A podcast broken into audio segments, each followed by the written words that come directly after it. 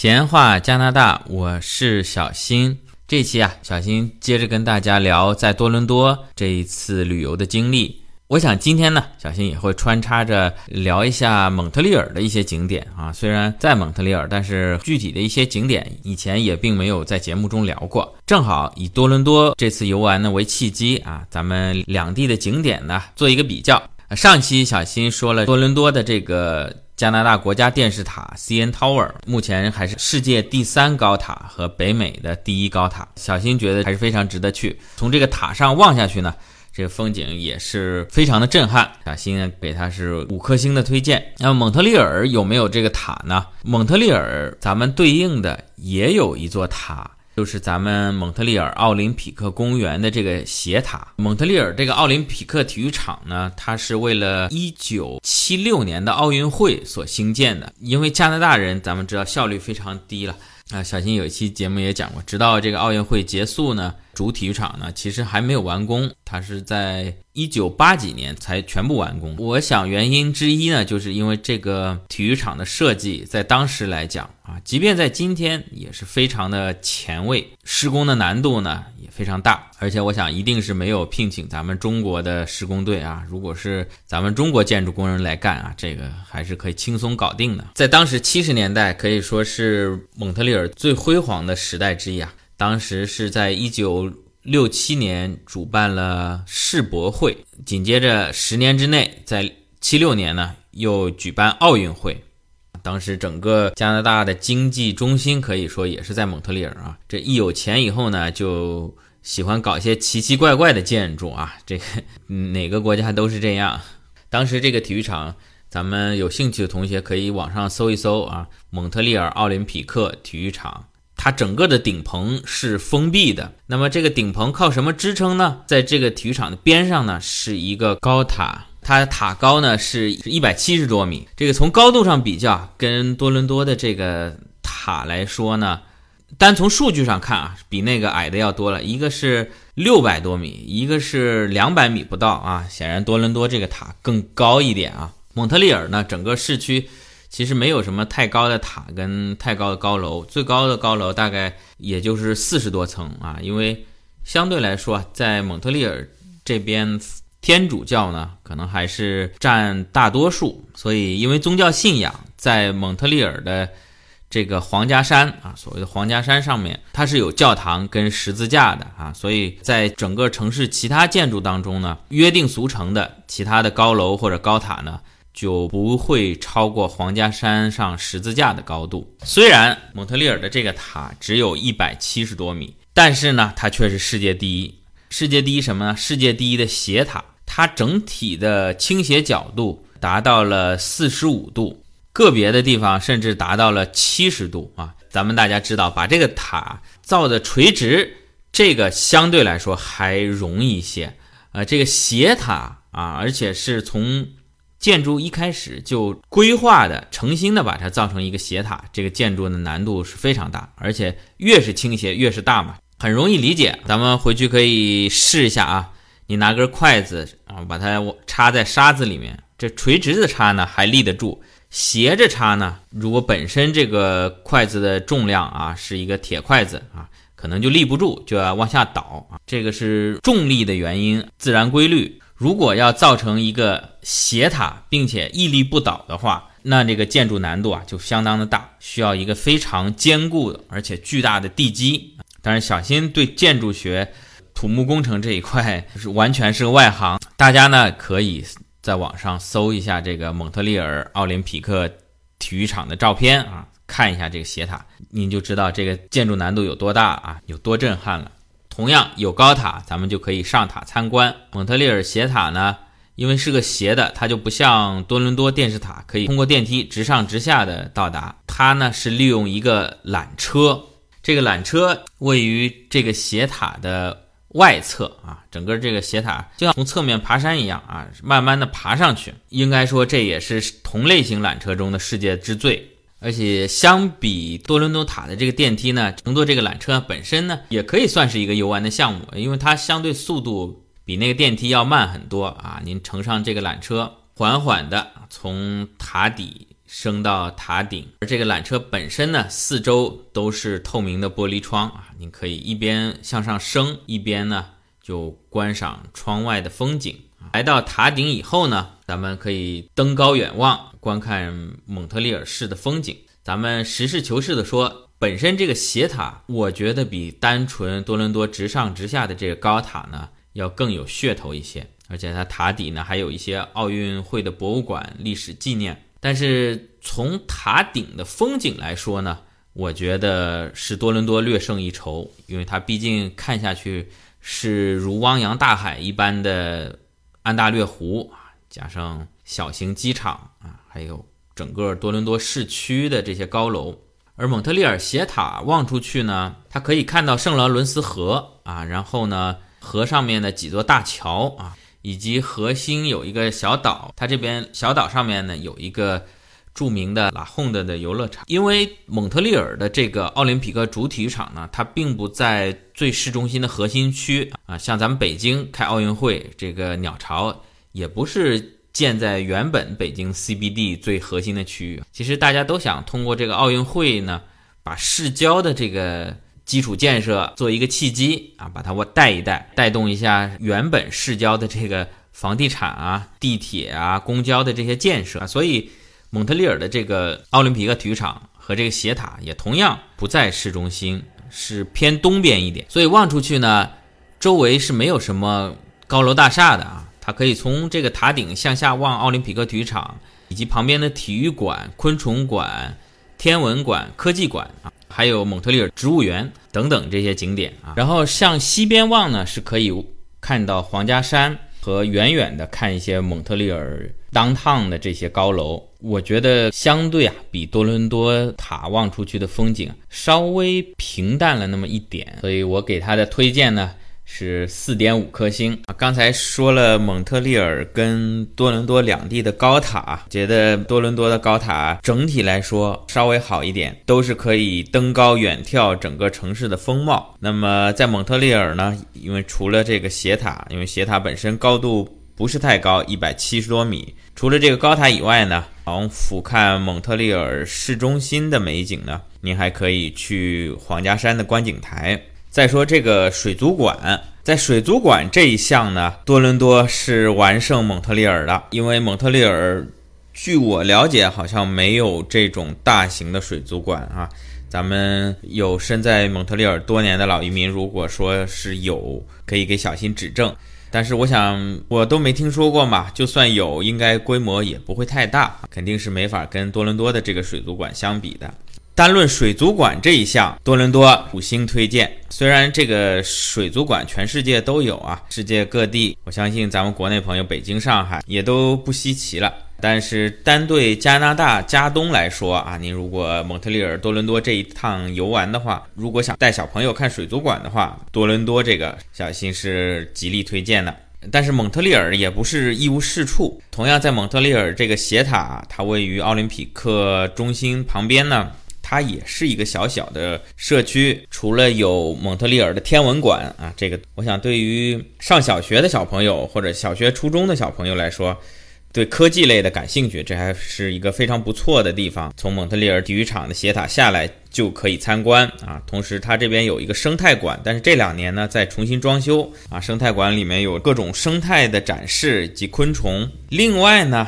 就在蒙特利尔奥林匹克体育场的旁边，有着北美最大的植物园。这个植物园是北美最大、世界第二大的植物园。有朋友可能会说，这个加拿大这个半年都是冬天，有植物有什么好看的呢？呃，但植物园不一样，它里面是有温室的啊，里面多达两万两千多种的植物，也是非常丰富。在温室中呢，有各种热带植物、热带雨林，包括热带沙漠中的各种多样的植物的展示。同时呢，在这个室外的园林中呢，咱们很自豪啊，作为世界第二、北美最大的植物园里面。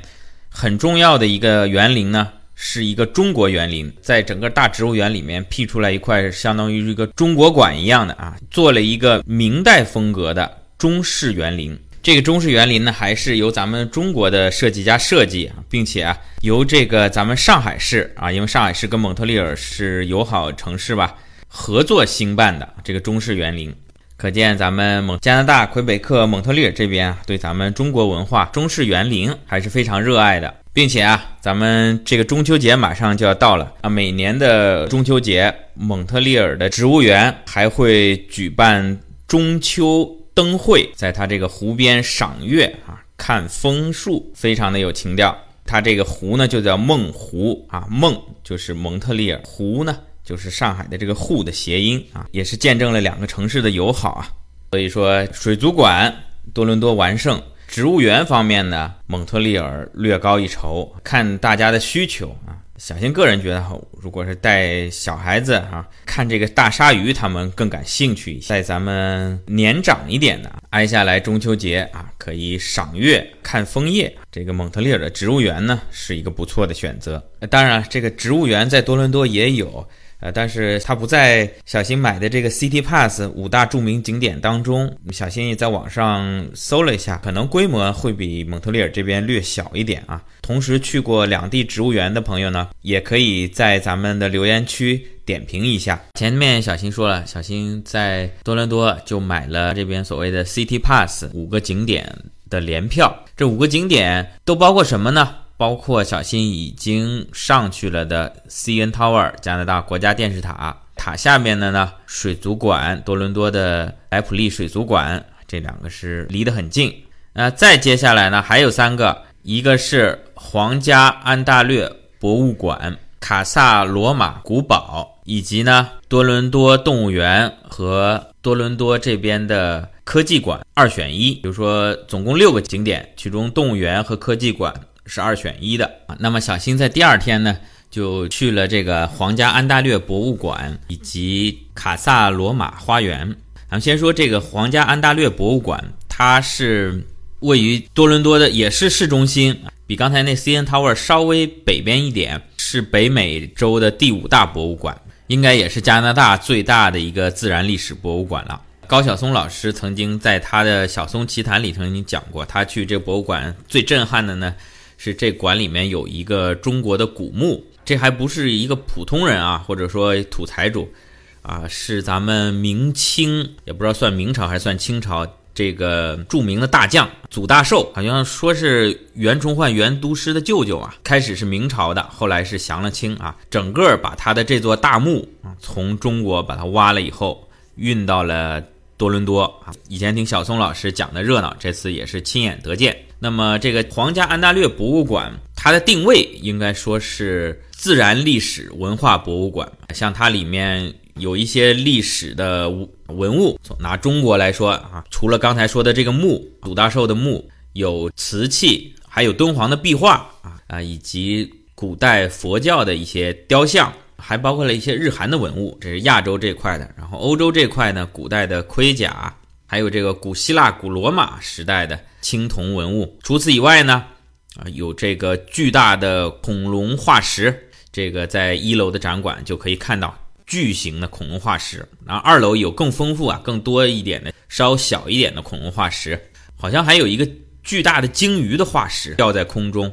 整个博物馆啊，如果要细细的品味啊，我估计最起码得看个两天。咱们可以挑感兴趣的着重看一看。对于小朋友来说呢，恐龙的化石。另外，它在二楼还有一个专门的动手区啊。通常来说，我们在博物馆啊，最重要的一点啊，不要触摸这个展品。但是在皇家安大略博物馆的二楼呢，它有很大一片区域是专门给这个小朋友动手的啊啊，包括大人，你看你感兴趣，保持一颗童心，也可以尝试着，比如说模拟考古开发啊，它这边一一堆沙子里面埋一个坛坛罐罐的啊，你要很小心的把它挖出来。还有一些特殊动物的羽毛，你可以去触摸啊。还我记得还有一个小房间是专门讲蝴蝶啊，如何从一个虫卵变成一个小毛毛虫，再最终羽化成蝶啊。整个这个过程，包括蝴蝶的复眼，它所看出去的世界是怎么样？它有一个专门的眼镜，小朋友可以戴上看看啊。蝴蝶啊，它通过它的复眼看出去的花是这样的，跟之前说的水族馆一样。相比国内的博物馆啊，当然小新没什么发言权。国内的博物馆，小新看的也不多啊，朦胧的印象吧啊。相比国内的博物馆呢，它可能更多的会有可以参与、可以互动的一些环节。这里面除了包括一些设置以外呢，可能也大量的有一些义工、志愿者啊，在里面呢，免费的给这个小朋友、大朋友们服务。拿博物馆来说呢，咱们这期穿插着多伦多跟蒙特利尔讲。那么蒙特利尔的这个最著名的啊，当然也很难说啊，这个文无第一，武无第二啊。呃，小新觉得这个规模算最大的之一的。蒙特利尔就是这个蒙特利尔美术博物馆啊，它主要的展品呢就跟这个皇家安大略完全不同了。它主要是展示一些世界的名画、各种的艺术啊，从最古代的呃因纽特人这个印第安人的艺术品啊，到非洲艺术、中国的艺术，以及包括更前卫的现代艺术。但是作为博物馆来讲，一般来说，除了常规的永久展品以外，还会有一些临时的特展。像小新去的时候，皇家安大略博物馆就有一些中东的特展，包括还有木乃伊等等。中东各个文明，巴比伦、这个努比亚，以前一直以为努比亚这个就是中兴手机的一个牌子啊，原来它也是类似于巴比伦，它是一个文明的名字。它这个文明也曾经。创造了比较辉煌的历史，小心孤陋寡闻，历史上面还需要补课很多。原来对这方面知之甚少。而蒙特利尔美术馆近期小新去看的一个特展呢，啊，是一位服装设计大师的特展啊。这位大师呢，生于法国，后来常年的旅居蒙特利尔，也是为一些名流大咖专门设计衣服，也包括一些电影中的。比较前卫的戏服，这其中就包括什么 Lady Gaga、Beyonce 啊、Celine Dion 这些啊，啊这些大牌一般说不会说去买个什么 LV 或者是 Costco 版的爱马仕啊，他们这衣服保证不会撞衫啊，都是设计师专门独一无二的设计，仅此一件。这里面就可以看出蒙特利尔跟多伦多这两个城市的不同啊，像多伦多它就有一点像。英国啊，大英博物馆，它里面呢是各国的文物、历史、自然，而蒙特利尔这边呢更偏向于法国，它最大的博物馆这边展示的是艺术、人文啊。咱们听友当中藏龙卧虎啊，不知道有没有去过英国的大英博物馆和法国的这个卢浮宫啊？不知道是不是也有这个倾向啊？是不是大英博物馆这边偏重于文物自然，而卢浮宫呢？大家基本上是去挤着看那个蒙娜丽莎。当然，加拿大的这两家博物馆比起英国跟法国啊，比起伦敦跟巴黎的这博物馆，当然是差的不是一点半点。毕竟加拿大建国时间也不长，相对来说也是比较温和的一个国家。英法去中国，包括去世界各地抢好东西的时候呢？